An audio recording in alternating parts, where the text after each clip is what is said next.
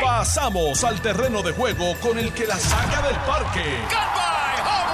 Le estás dando play al podcast de Noti 1630. Pelota dura con Ferdinand Pérez. Muy buenos días, tengan todos bienvenidos a este su programa Pelota Dura. Hoy es viernes, julio 28. Se acaba el mes. Se acaba el mes, casi la semana que viene empezando, ya empieza el mes de agosto. Pero antes de llegar a agosto tenemos que hablar lo que está pasando aquí en julio, aquí en Puerto Rico. Y esta mañana, este que les habla Carlos Mercader, junto con el mito, la leyenda, es Jorge Colbert Toro y el jefe aquí de todos nosotros, Alex Delgado. Así que a ambos, buenos días. Saludos, Carlos. Buenos días, Alex. Mira, A los amigos Radio Escucha Carlos, Notivino. Un placer estar Yo no aquí sé si, mañana de hoy. Dale. yo no Cuenta, sé si cuenta. tú te percataste de algo. Alejandro entró por una puerta y, Y- salió por una puerta y Jorge y entró Jorge por otra. Sí, no, yo- ¿Qué, yo- qué yo- tú hiciste ayer? no, que, que- Lo estoy viendo, estoy viendo la tirantez. Oh, Y eso, que, que públicamente dice, no, ese es mi hermano, pero tú sabes, ahora es broma, algo, algo, broma. algo está requebrándose Eso es ahí en el PPD. Bueno, hablando de eso, esta mañana estaba escuchando al alcalde de Comerío, a José Santiago, diciendo que el PPD está roto como en siete pedazos y que, y que lo que se avecina en el en tema de las primarias internas, que puede ser un fiasco para el partido. Eh, digo, y a- aquí estamos relajando con el tema de, de Jorge y Alejandro, pero, pero es que hay tanto bando ahora mismo. la, la pregunta que uno se hace, ¿cómo se manejaba esto bajo Rafael, bajo Miguel Hernández Agosto?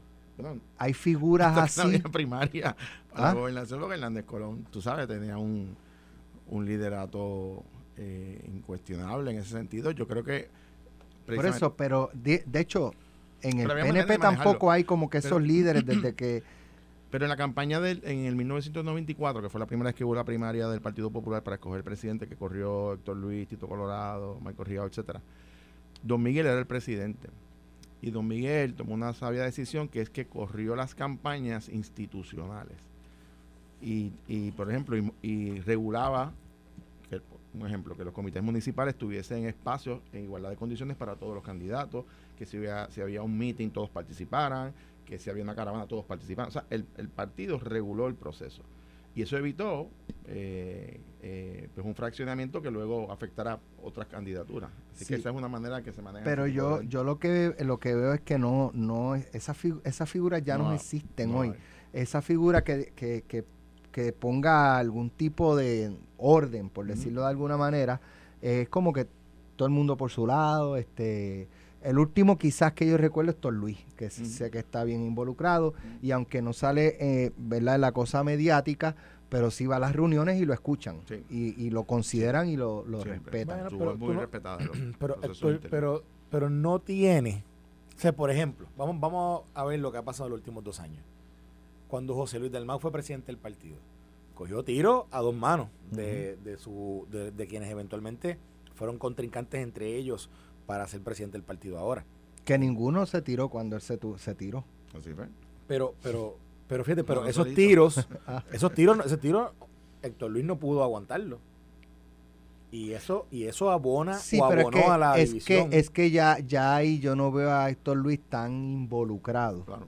eh, como, en, como en años anteriores a ese. Lo que pasa es que las candidaturas, y ahora más que estamos ya en, en- bueno, cuestión de meses o semanas para abrir procesos internos de candidatura, eh, pues se organizan cada cual, ¿verdad? Con sus ambiciones y sus grupos de trabajo. El, el, aquí el reto va a ser cómo la institución vela porque el proceso se dé eh, de una manera eh, organizada.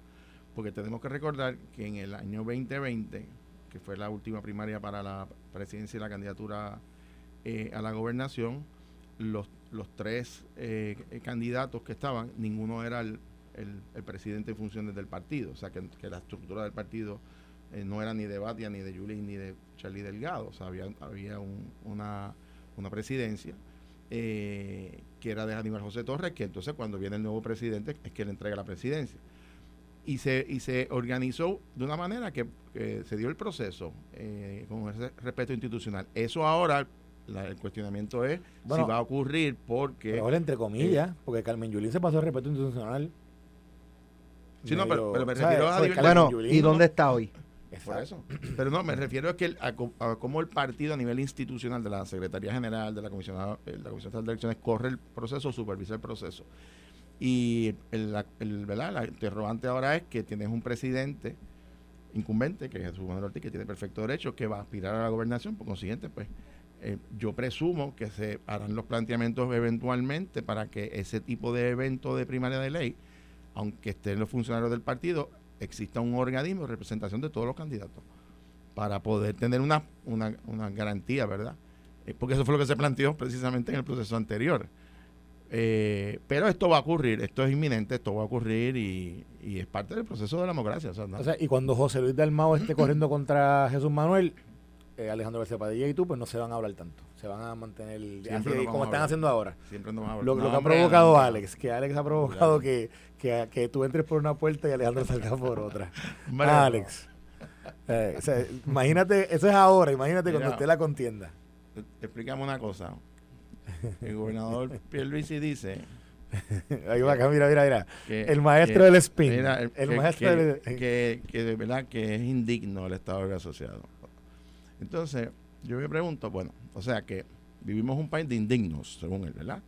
Y él aspiró a gobernar el gobierno de los indignos. ¿Verdad? O sea, que él es el indigno mayor porque él dirige el país de los indignos. No, no, no pero con, una ah, aspiración y un ideal de, cambiar ese, ese, estatus indigno. O sea, somos unos indignos aquí que vivimos. No, no, el estatus indigno. Indigno el, el indigno. Cual, el, cual, el cual nos Entonces él es el indigno mayor. Yo me retiro lentamente.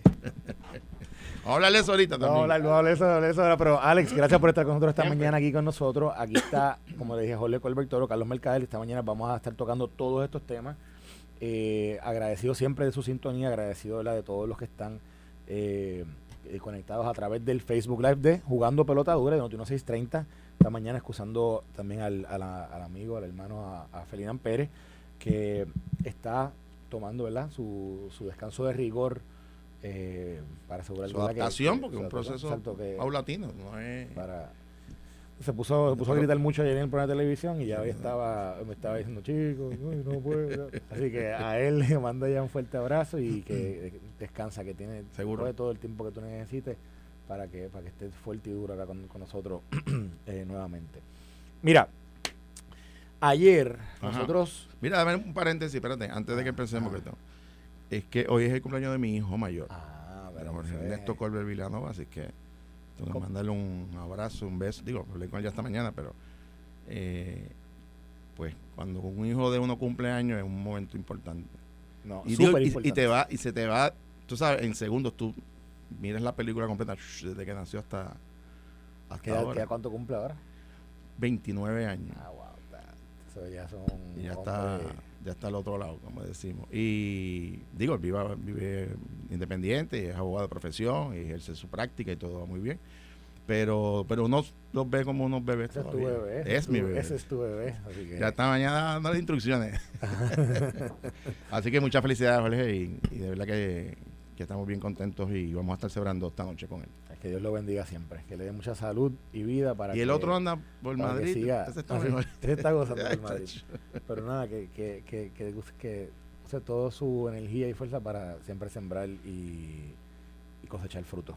Eh, bueno, mira. Eh, ayer estábamos hablando. Ayer estábamos hablando sobre, sobre el tema de la política nacional. Y quiero, quiero hablar de eso hoy. porque está pasando demasiadas cosas en Washington. Pero algo que ha, que ha ha saltado al ojo público eh, y a la discusión es el tema de. No, tan solo es Mitch McConnell. Ahora sale un video esta mañana de Diane Feinstein. Esto es una senadora. De California, ¿verdad? ¿Tiene esas cosas? ¿Cuántas edad tiene? ¿Cuánto tiene? 90 años. 90 años. 90 años. Y sale dentro de, dentro de un caucus que estaban celebrando. Hay una grabación de ella que ella está leyendo, ella tiene que hacer, emitir un voto. Y entonces se escucha por el micrófono a su ayudante diciéndole, verán, you only have to say yay. El, ayudante diciéndole a ella. Dice, you only have to say yay. Y ella, y ella está como, como en un trance de, de qué dice. Y entonces comienza a hablar sobre otras cosas y de momento dice DJ, pero ¿qué pasa? Que todo el mundo dice, adiós, pero espérate, Diane Feinstein está tan, está, ¿verdad? está tan impedida de poder ejercer su función que tiene que venir su ayudante a decirle lo que ella tiene que hacer. Eso, sumado con el video de Mitch McConnell, que yo creo que todo el mundo lo ha visto, y si no lo han visto, lo ponemos ya mismo, lo vamos a poner ya mismo por Facebook Live. Mitch McConnell hace dos días está dando una entrevista, eh, está dando una conferencia de prensa afuera de su, en el pasillo, afuera de su oficina. Ustedes saben que él es el líder de la minoría republicana, pero ha sido eh, una de las fuerzas más eh, imponentes en contra de Trump dentro del Partido Republicano es posiblemente quien mantiene o quien ha mantenido, o es la impresión que, da públicamente, ha mantenido el orden dentro, de, dentro del caucus republicano en el Senado y ha sido la persona ¿verdad? Que, que ha estado negociando y ha, tuvo una, relación eh, estrecha tanto con el presidente Joe Biden, porque compartieron en el Senado por más de 30 años, como con eh, Chuck Schumer, que es el que es el líder de la, de la mayoría demócrata en el Senado. Pero entonces, en esta conferencia de prensa, cuando comienza a hablar, de momento se queda en blanco. Y todas las cámaras están grabando a Mitch McConnell cuando se queda totalmente en blanco, no puede emitir palabras. Y tiene un, tiene un estado como catatónico cuando, cuando, comienza, cuando comienza a darse cuenta su equipo de trabajo, se le acercan a Mitch McConnell, Mitch McConnell tiene 81 años, se le acercan a Mitch McConnell y poco a poco le hablan al oído lo, lo van separando del micrófono y poco a poco lo ayudan a salir caminando de allí. O sea, él no, no, no, ¿verdad? no, no, tuvieron que cargarlo ni nada, pero, pero estaba como que era catatónico, no hablaba, no podía emitir palabras. Y entonces, a las dos o tres horas, sale caminando nuevamente por la puerta de su oficina. Todo lo que decía era que él estaba bien. Y todo lo que decía, entonces y decía que Joe Biden lo había llamado y que Joe Biden había relajado de que, de que había tenido un, sand, un sandbag moment. Sandbag, porque ustedes saben que la última vez que Joe Biden habló públicamente en, un, en, una graduación de creo que era de, la, de la escuela naval, Joe Biden cuando va a salir, cuando va a, a salir del podio, se tropieza y cae al piso. Y dice que se tropezó con una bolsa de arena. Entonces por eso es que estaba hablando que McConnell había tenido su sandbag moment. Pero esto de McConnell no es algo nuevo. Esto de McConnell viene pasando ya hace un tiempo. en marzo, ellos hicieron lo que ustedes, lo que ustedes conocen como una delegación congresional, como ustedes saben que van a diferentes países, diferentes lugares, a visitar y van, le llaman un CODEL, le llaman Congressional Delegation. Pero cuando, cuando usted está en ese mundo allá, le dicen el CODEL o el CODEL. Pues ellos hacen un CODEL que van a Suiza.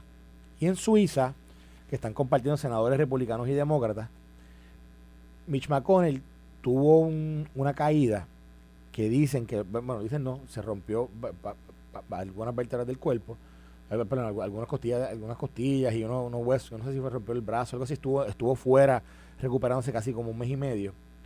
Pero dicen que desde entonces no ha vuelto, no ha vuelto a, a, a, poder operar. Eh, o funcionar eh, como antes lo hacía lo que levanta una serie de dudas, este Jorge, eh, brutales, en términos de si hay que imponer un límite de edad en el Congreso o en la política de los Estados Unidos.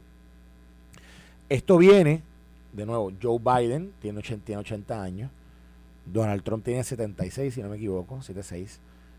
Tienes a esta persona que acabamos de mencionar ahora, Mitch McConnell, que tiene 81 años Tienes a Diane Feinstein, que todavía es senadora, pero que, tiene, yo, quiero corregir, eh, o quiero, quiero estar claro que, la edad que tiene, este, porque entiendo que es 90, pero, pero, sí, exactamente, tiene 90 años. Ella nació el junio 22, junio 22 del 1933. Dime tú, del 33. ¿Cuánta gente tú conoces que nacieron en los 30? poca gente. mi abuela. Yo conozco a mi abuela que nació a esa época. Mi abuela tiene 90 años. Eh, pero, pero Diane Feinstein sigue siendo, ella es la senadora con mayor edad en el Senado de los Estados Unidos ahora mismo. Pero ella no es la única. O sea, por ejemplo, eh, tú tienes a el senador Leahy, que es de, que es de, de Vermont, tiene 83 años. Tú tienes a eh, Eh, el mismo Bernie Sanders, que te voy a decir que Bernie Sanders tiene 81 años. Bernie Sanders nació en el 1941. Donald Trump tiene 77. Nancy Pelosi tiene 83 años. O sea, eh, tú tienes una serie de políticos que son, aunque tienen un por, por la razón de seniority que llevan eh, en, en, la posición en que está, eh, tienen, tienen, una, tienen una edad donde se les, donde obviamente, ¿verdad? por su salud se ha visto comprometida y se cuestiona a la gente si aquí tiene que haber un límite de edad o no. Y se cuestiona la, gente si de verdad pueden o no pueden operar eh, ¿verdad? correctamente dentro de... Ah, espérate, mira, me, acaban de decir que Ligi se retiró. Lo, que lo sustituyó Peter Welch. Gracias a Luisa. Que, que Ligi se retiró, tú ves. Ligi. y yo menciono a Ligi porque con Ligi yo me reuní en varias ocasiones. Ligi es una persona bien importante para Puerto Rico porque él, en el momento de en el momento de, de cuando se estaba trabajando las apropiaciones de, en el Senado para, para el, huracán, por, el huracán María, fue una persona que ayudó muchísimo. Pero Ligi, yo recuerdo que en aquel momento estaba en los 70 altos y, y, tenía, o sea, ya, ya tú lo veías que tenía dificultad al caminar, etcétera. Una persona que es súper importante de Puerto Rico se llama senador Cochran de Mississippi, que en paz descanse porque falleció. Otro súper importante, el senador Orrin Hatch, que trabajó el tema de, el tema de promesa. Los dos fallecieron porque tenían, tenían una edad, eh, los dos están sobre 80 años, cuando, cuando todavía estaban como senadores activos y luego fallecieron. Entonces la pregunta, Jorge, es, viendo lo que estamos viendo con Joe Biden, viendo lo que estamos viendo con Mitch McConnell, viendo lo que estamos viendo, eh, lo que te dije de Diane Feinstein, ¿qué tú, cuál, qué, cómo uno maneja el tema de la edad eh, dentro del servicio público, en este caso, dentro, ¿verdad? dentro de unas posiciones que son cruciales. Tienes a la persona más importante, en términos de gubernamentales, la persona más importante del mundo, el presidente de los Estados Unidos, lo hemos visto caerse en múltiples ocasiones, lo hemos visto divagando en múltiples ocasiones. Ahora estás viendo a la, a la, yo diría, la segunda, tercera, cuarta persona más importante dentro del aparato político estadounidense, que es Mitch McConnell, eh, que, que, también está teniendo unas dificultades de salud y está, y estás viendo, ¿verdad? Una senadora que, que, es parte de esa mayoría en el Senado, también teniendo eh, unos problemas de salud serios que, que interrumpen hasta su capacidad de, de poder discernir y, y tomar decisiones. ¿Qué tú piensas de eso?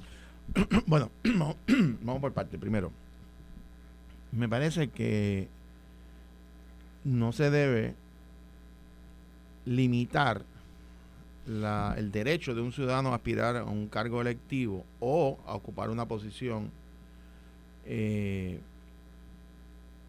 por la edad, o sea, que tenga alguna limitación constitucional o legal, eh, porque si no, pues estaríamos básicamente discriminando por razón de edad.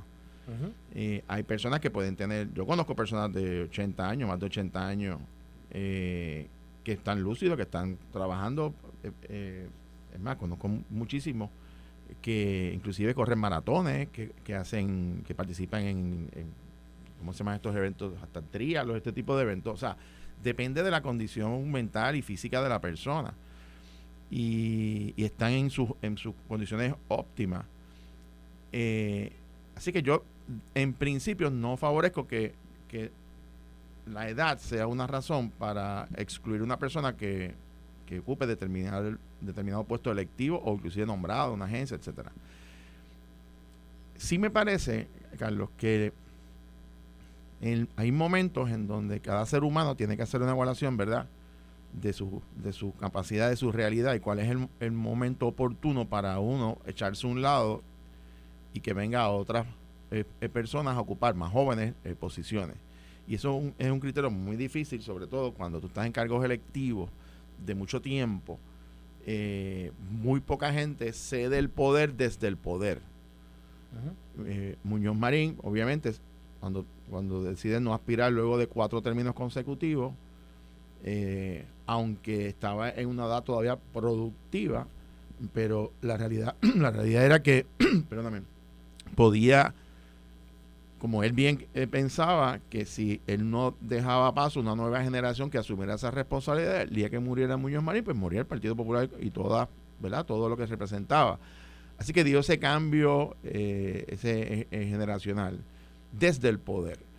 y eso ha ocurrido en otros gobernantes, en, congresistas. en el caso de los presidentes de Estados Unidos, pues hay una, hay una limitación constitucional por término, no por edad.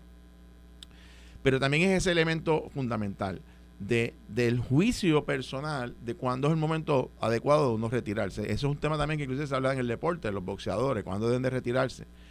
Eh, pero el estado mental del ser humano, a mi juicio, debe ser el factor fundamental, sobre todo cuando tú estás en un cargo electivo, porque tú tienes, tus decisiones impactan la vida de terceros. Por lo tanto, el nivel de responsabilidad es mayor.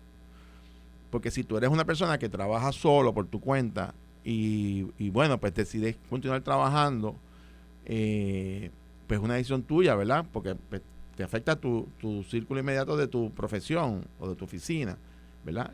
Eh, pero cuando tú eres un funcionario electo que tienes responsabilidad de política pública o de hacer legislación o de hacer, eh, y tus decisiones pueden incidir sobre la vida, la seguridad, el futuro de, miles o de millones de seres humanos, pues es una responsabilidad mayor. Y yo creo que estos congresistas eh, debieron haber tomado unas decisiones hace tiempo. Ahora, los partidos también tienen unos mecanismos, ¿verdad?, de diálogo, de concientizar a los líderes, y a eso le corresponde a los líderes principales, de ver que cuando ocurren cosas como esta, es difícil, pero hay que hacerlo. O sea, yo honestamente pienso, creo, y me, pueden criticar y me pueden... O sea, yo, yo creo que Mitch McConnell eh, no evidentemente con lo que acabamos de ver no está en unas condiciones eh, plenas para ejercer una función de líder de la minoría del Partido Republicano. No necesariamente estoy diciendo que renuncie a su escaño, pero al menos la posición de liderato debe ser transferida a una persona que pueda ejercer ese liderato, porque ya sabemos que él tiene esa limitación. Eh, en el caso del presidente Biden, que también hemos visto señales de estar desorientado, etcétera. Eh, es, difícil porque es un presidente en funciones, ¿verdad?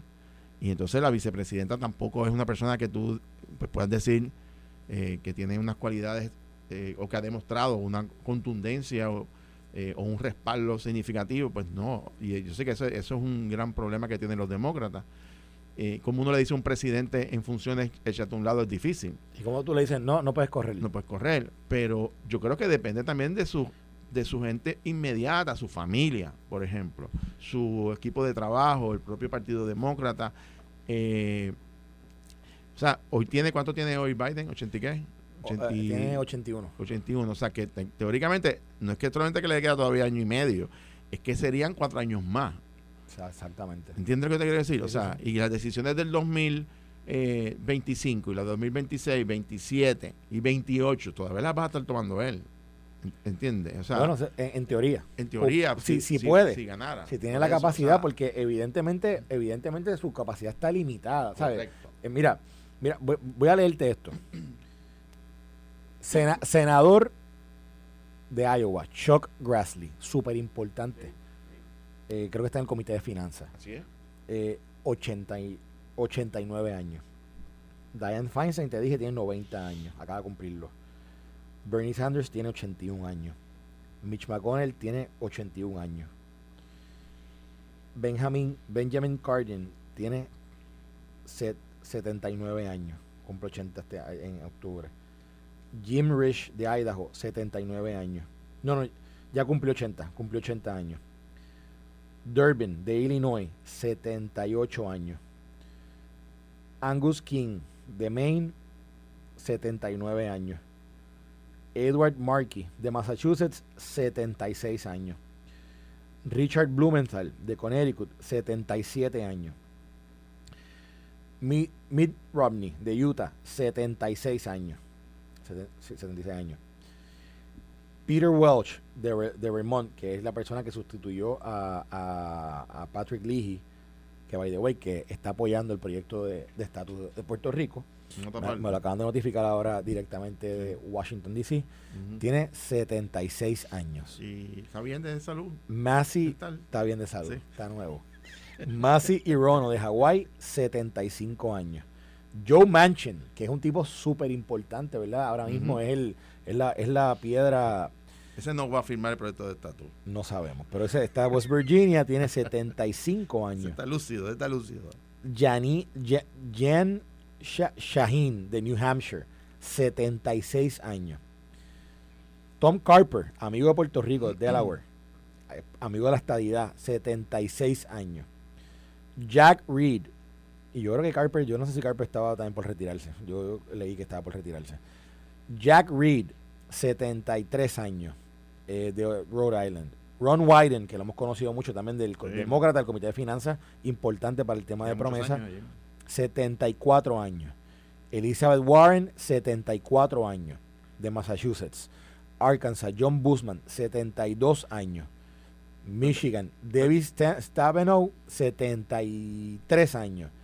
Chuck Schumer, 72 años. No es más fácil leer los que no tienen que, que, quería llegar, quería llegar hasta los 70 pero, senadores, tú sabes. Pero vamos a dejarlo aquí porque yo voy a hacer, yo, yo quiero ahora traer contigo, vamos al análisis de qué representaría para Puerto Rico que Mitch McConnell no pueda seguir siendo el líder de la minoría republicana en el Senado, que representaría para Puerto Rico el tema de Joe Biden, si puede correr o no puede correr. Esto es pelota dura, pausa mi respuesta. Estás escuchando el podcast de Pelota Dura, en Noti1 con Ferdinand Pérez. Bueno, y seguimos aquí con, con el análisis aquí en su programa Pelota Dura, este que les habla Carlos Mercader, junto con Jorge Colbert Toro.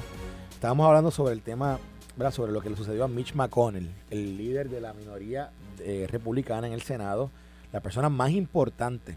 Ah, by the way, históricamente ha sido la persona que ha, que ha ostentado una posición de, liderato dentro, dentro del Senado eh, por más tiempo. O sea, no ha habido nadie que, tenga, que haya estado más tiempo en una posición de liderato, ya sea en mayoría o en minoría, de su partido, que Mitch McConnell. Y Mitch McConnell es, o sea, de nuevo, en el Senado es, es, el modelo o, o, o, el que controla, ha controlado todas las diferentes eh, fuerzas que han tratado. De, mover el, de mover a, los republicanos hacia un lado o hacia otro es Mitch McConnell, quien ha estado siempre al, mando. Yo voy a poner el video para los que no lo han visto, hay gente que no lo ha visto. Esto es una, para los que no conocen, esto, estas conferencias de prensa se hacen mucho en las rotondas o se hacen también en los pasillos fuera de las oficinas de estos legisladores, de estos senadores y en este caso, ¿verdad? en el Senado.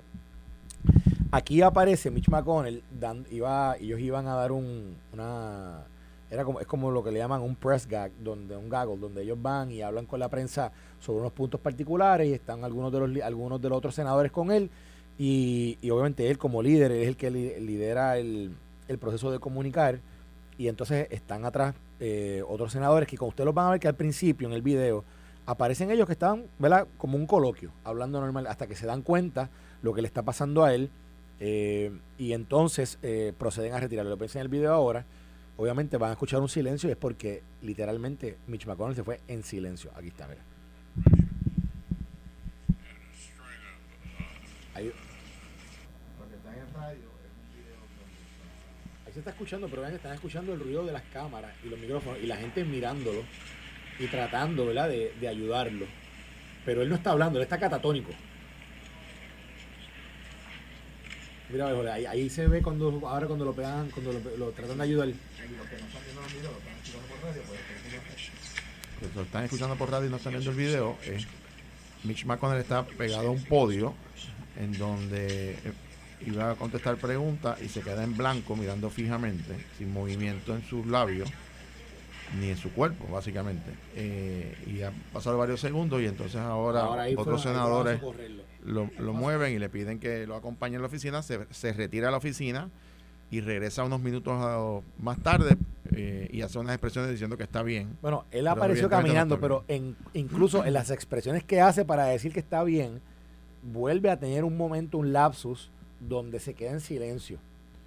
Y entonces, obviamente, se dice que se dice que, tuvo frente a las cámaras un, un, infarto. Dicen que fue, él no lo ha confirmado. Eh, información extraoficial de, la que, de que tuvo un pequeño infarto eh, frente a las cámaras.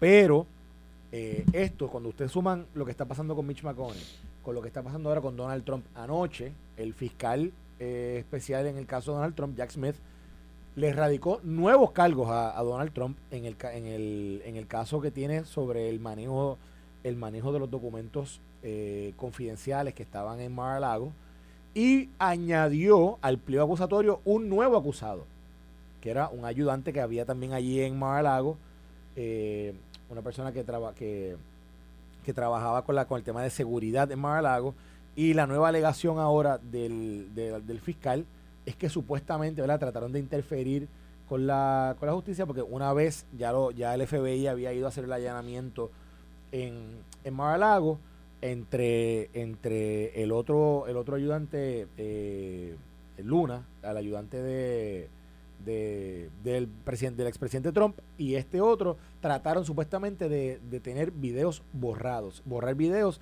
de seguridad de Mar-a-Lago para que no se viera cuando habían movido eh, los documentos. Eso es lo que está alegando el fiscal nuevamente y añaden a este, a este otro, este tercer individuo que, es parte de este pliego acusatorio. Pero traigo esto porque cada vez que acusan a Donald Trump, Donald Trump sube en, en, popularidad.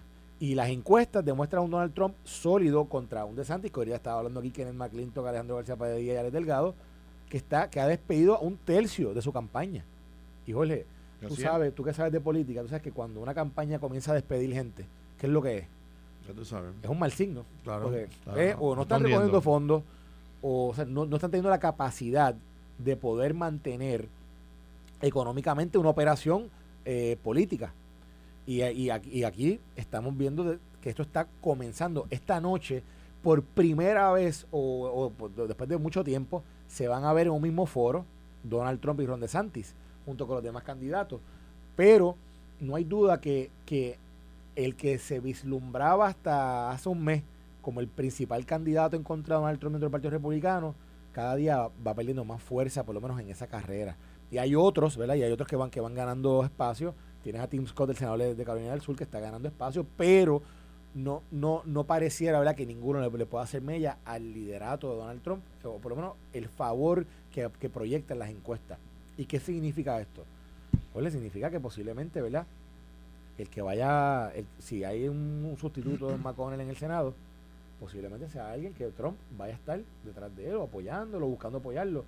Y, y representaría un cambio filosófico incluso de cómo trabajarían las cosas en el Senado, algo que se ha visto ya en la Cámara, porque la Cámara está mucho más dividida, obviamente una delegación mucho más grande, pero ya se ha visto matizado esas diferencias grande en lo que es el Freedom Caucus con, lo que es Kevin McCarthy y su liderato, pero en el Senado, en el Senado eso no se ha visto, eso no está tan, tan latente. Y, el hecho ¿verdad? de que McConnell pueda hacer que tenga problemas, no, no sabemos realmente en qué va a parar, pero, pero se está cuestionando la capacidad de su liderato.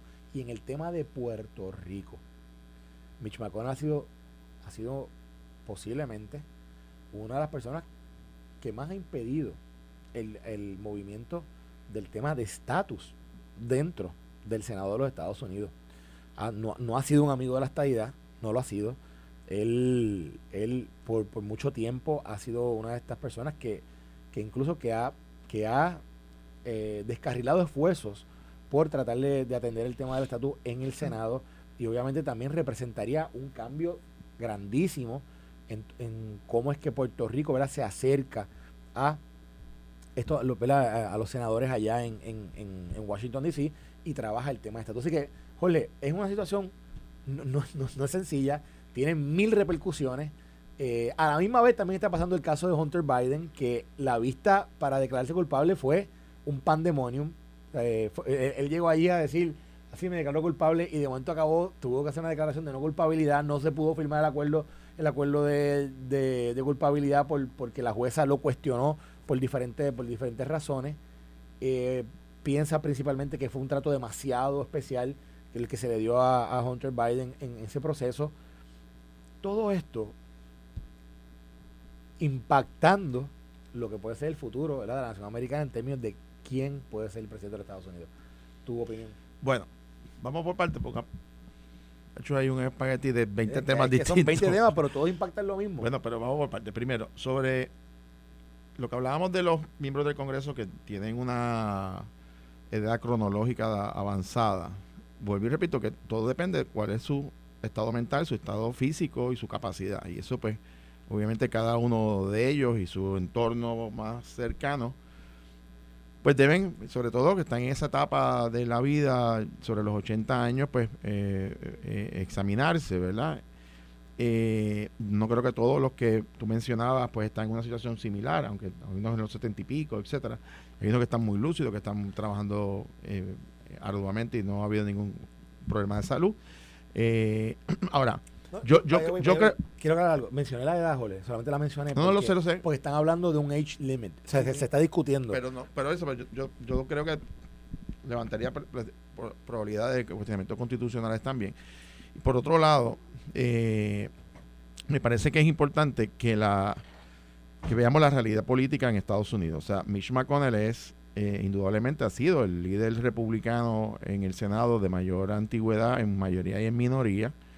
Es una figura fuerte, es una figura de un liderato duro en esa delegación, ha, sobrevivido eh, eh, cambios de presidente, ha sobrevivido cambios de liderato en el propio Partido Republicano, o sea, es una, una persona que mantiene un control de su liderato en esa delegación de una manera férrea, o sea, es, es una persona que tiene y que ejerce el liderato.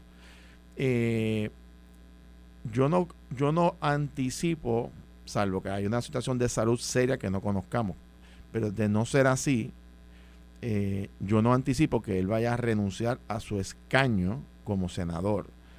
Eh, lo que aquí pudiese haber en, conversaciones que yo creo que ya deben estar ocurriendo, eh, privadamente, sosegadamente, tranquilamente, es la posibilidad de que él deje la posición de líder de la minoría y que venga una persona probablemente de su entera confianza, porque él tampoco él va a ceder la posición de líder de la minoría a una persona que no es su confianza. Si fuese a ese escenario, que sería más real que renunciar al escaño, de echarse un lado para que venga un nuevo líder de la minoría, eh, va a ser alguien de su entera confianza también, que él, que también le responda a su, eh, a su manera en que él ha operado como líder de esa delegación. Ahora, Contrario a lo que tú planteas, Carlos, yo no creo, honestamente, o sea, Mitch McConnell ha sido un enemigo de la estadidad, punto, toda la vida. Eh, pero también, y eso hay que también entenderlo, los, los portavoces, los líderes de las delegaciones también responden al clamor y al sentir mayoritario de los miembros de los caucus. ¿Qué quiere decir eso? Eso quiere decir que nadie debe pensar que todos los republicanos están a favor de la estadidad pero están en contra porque Mitch McConnell solo está en contra. No es correcto. o sea, Mitch McConnell. que poner reglas. Mitch, McConnell expresa también el sentir de la delegación. Y, y él, y es muy rara vez ocurre que un portavoz de una delegación, ya sea un presidente, un líder o un portavoz de minoría, imponga por encima de su delegación su perspectiva de un tema. Claro que no. Eso, en el Senado de Estados Unidos. Perdóname, perdóname. Es, es bien En el Senado de Estados Unidos. es bien, escúchame, es bien raro.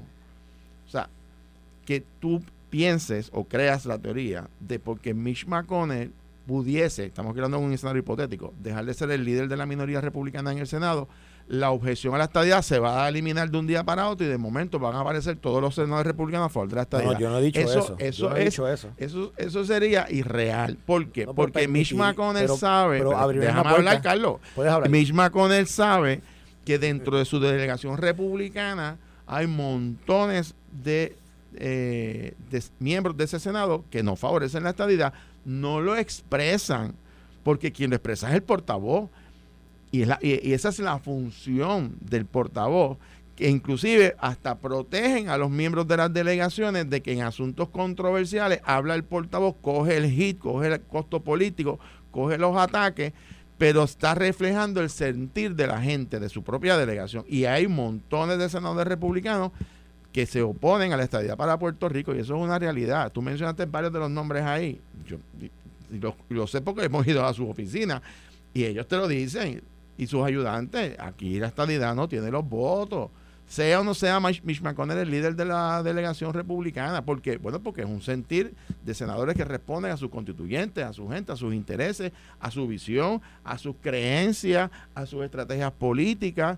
Y eso no va a cambiar aunque Mitch McConnell no sea el portavoz. Ah, que sean más accesibles, que, que atiendan eh, eh, delegaciones que en unos momentos dados, porque este señor Mitch McConnell llegó un momento dado que ni siquiera hablaba con nadie del tema, punto. Digo, no voy a hablar del tema de Puerto Rico con nadie, todo está muerto aquí. Cuando yo me reunía con, cuando nos reuníamos con él, las reuniones con él, eh, siempre entrábamos en todos los temas, pero en el tema del estatus, él, él, él, ponía un hard stop. Sí, él, él, y, y, la experiencia de nosotros fue igual. O sea, claro, en el tema inclusive de promesa, eh, básicamente, la, la, y recuerdo porque estaba en Fortaleza en esa época, para el 2015-2016, cuando se discutían los borradores de promesa, la posición de él y de, él y de su grupo más cercano de senadores republicanos, que están en, de la línea dura, como llamamos, ellos no hablaban de la reestructuración de la deuda, ellos hablaban de que había que pagarle a los bonistas y, y tener una junta de control eh, financiera de, de, esos eran los temas, dos temas de ellos, ellos los demás no les importaba. O sea, entonces, estos son, de, estos son de, mano dura, de mano fuerte.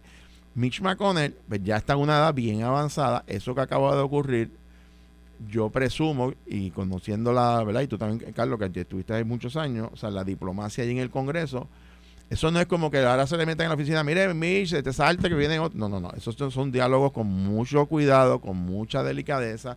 Se va a tardar un tiempo, van a ir hablando viendo cuál sería una transición ordenada. Hay una en medio de una campaña presidencial también, que tú acabas de señalar. O sea, yo no vislumbro una vacante, salvo que hay un problema de salud grave que no conozcamos. Pero si no es así, es muy probable que veamos en las próximas semanas o meses un movimiento de liderato de la delegación republicana. Eh, pero hay que ver también cómo reacciona él. Porque, o sea, hay gente que tú le planteas que se salgan y su primera reacción es te tira la puerta en la cara, ¿entiendes? O sea, eh, eh, y, es normal, ¿verdad? Cuando tú ya muchísimos años. Eh, así que va a ser bien interesante, pero yo creo que, volviendo al punto, y, cuál efecto puede tener sobre Puerto Rico? Bueno, en el tema del estatus, obviamente, ahora es un signo de, ¿verdad? De, de, de relación en el sentido de cómo va, cómo esto ayuda o no ayuda, o si cambia o no cambia, eventualmente. Y segundo, me parece, sobre las asignaciones para Puerto Rico, importante. Eh, o sea, en, el Senado por su dinámica, un senador puede paralizar una legislación. Y en el caso particular de ahora que se está discutiendo SNAP, se está discutiendo asuntos de fondos federales eh, y de aplicación de la posibilidad de un incentivo económico, etcétera, eh, la posibilidad de un cambio en el liderato de la delegación republicana en el Senado, pues sabe Dios si nos conviene o sabe Dios si no. O sea, estas cosas uno no sabe, no se puede anticipar, porque no sabemos qué grupo, qué bloque dentro de, ese, de esa delegación hay gente bien conservadora ahí adentro. Bueno, y eh, como tú dices, cojan ah, control aún más, sabe Dios. Ahora mismo Joe Manchin, por ejemplo, que, que es demócrata, está, está medio, medio por, el lado independiente casi casi, porque está está coqueteando allí con el con, el No Labels Party y, con, Huntsman, con Huntsman, con John Huntsman. Para la correr para presidente en un ticket ahí. hay, hay, algo raro allí. Pero, por ejemplo, John Manchin eh, secuestra eh, en, cuando le da la gana, secuestran los procesos que están, que están ocurriendo en el Senado. Yo, yo tengo una, una reacción a lo que mencionaste, McConnell.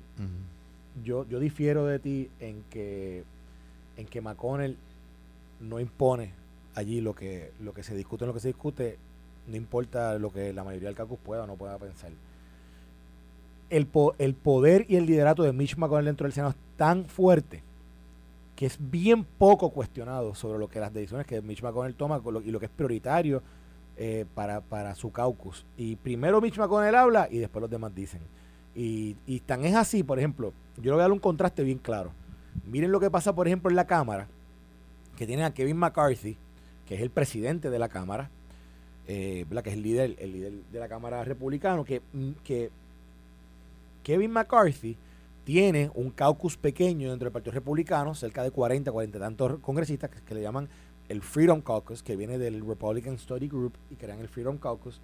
Y ese caucus, ese caucus se expresa públicamente en contra de las medidas que Kevin McCarthy puede o no puede haber negociado para el presupuesto, se expresa en contra de, ciertas posiciones o que, que pueda haber asumido Kevin McCarthy en algunas investigaciones, etcétera, etcétera. Pero en el Senado, búsquenme una vez que usted ha visto a un senador cuestionar a Mitch McConnell públicamente. mira, la vez que más cerca hubo, y, quiero, hace poco, cuando, cuando hubo la última elección de medio término, Rick Scott y John Thune, que es el segundo en el Senado, tenían, tenían algún tipo de aspiración a posiblemente dirigir la mayoría, o perdóname, la minoría, ser el líder de la minoría de, ese Senado.